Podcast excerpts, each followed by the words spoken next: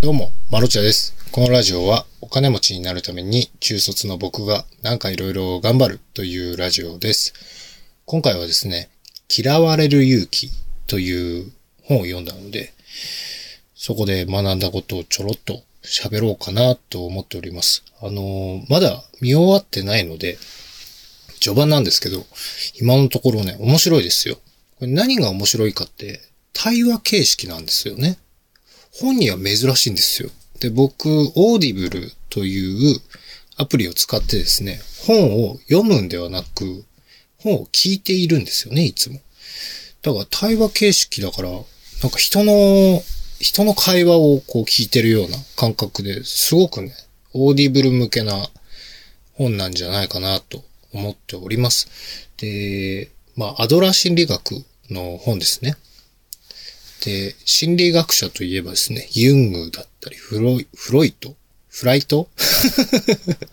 ユング、フロイト、アドラーさんっていう、なんかこう三大巨頭がいらっしゃるみたいなんですが、ユングとフロイトさんは、割とその、トラウマというものを肯定している心理学者みたいなんですよね。で、アドラーさんは、どちらかというと、トラウマなんてねえっていう、エッジが効いた感じの心理学者なんですよね。例えば、引きこもりの男性がいて、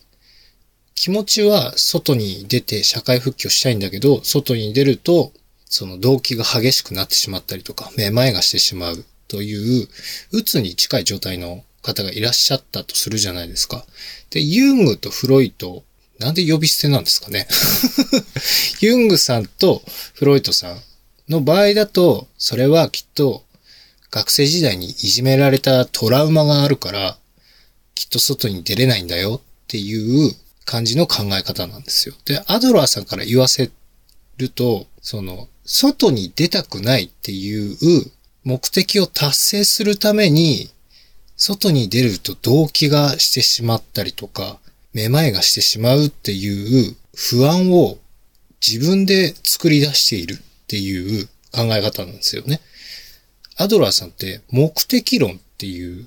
論を使われるらしいんですが、その外に出ないためにはどうしたらいいかっていう目的達成のために不安という要素を自分で作ってる。でもちろんその動機が激しくなってしまったりとか、めまいがするというのももちろん本物なんですけど、それは外に出ないための目的を達成するために作り出した不安っていう考え方なんですよ。これ面白いですよね。まあ、聞こえ的にはアドラーさんの方がやっぱりエッジが効いてるというか、言い方をね、悪く言えば、その、言い訳を作るに近い解釈の心理学者ですね。で、この赤面症の女性がいらっしゃって、私はこの赤面症がなければあの彼に告白ができるのにという女性の場合。で、これもですね、アドラーさんの場合だと、赤面症を彼に告白して振られた時の言い訳のために赤面症を作り出しているっていう解釈なんですよね。で、もちろん赤面症を治してあげてもいいんですが、赤面症をなくしてしまうと、彼女は振られた時に何の言い訳もできなくなってしまうんですよね。いわばコンプレックスは心の拠り所だったり希望だったりするっていう話なんですよ。どうやら心理カウンセラーはコンプレックスを直しちゃいけないみたいなんですよね。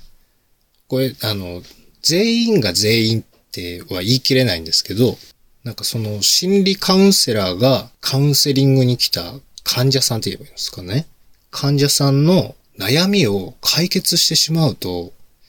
全面的に自分が否定されてしまうっていうことになりかねないらしいんですよ。だから、心理カウンセラーの方は、その悩みを解決しちゃいけないっていう考え方だったりするんですって。面白いですよね。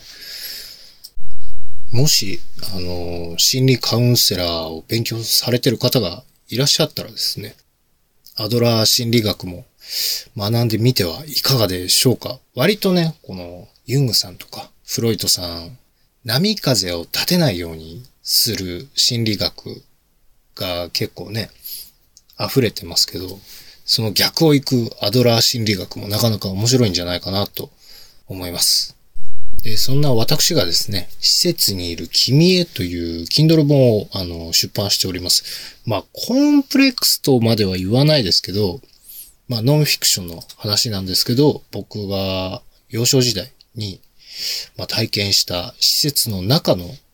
お話をですね、書いております。Kindle Unlimited の方は無料で読めます。ぜひ読んでみてください。あの、僕の、なんでしょうね。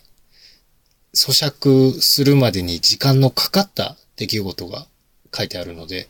まあ昔だったらコンプレックスだったんでしょうね。まあそんな話を、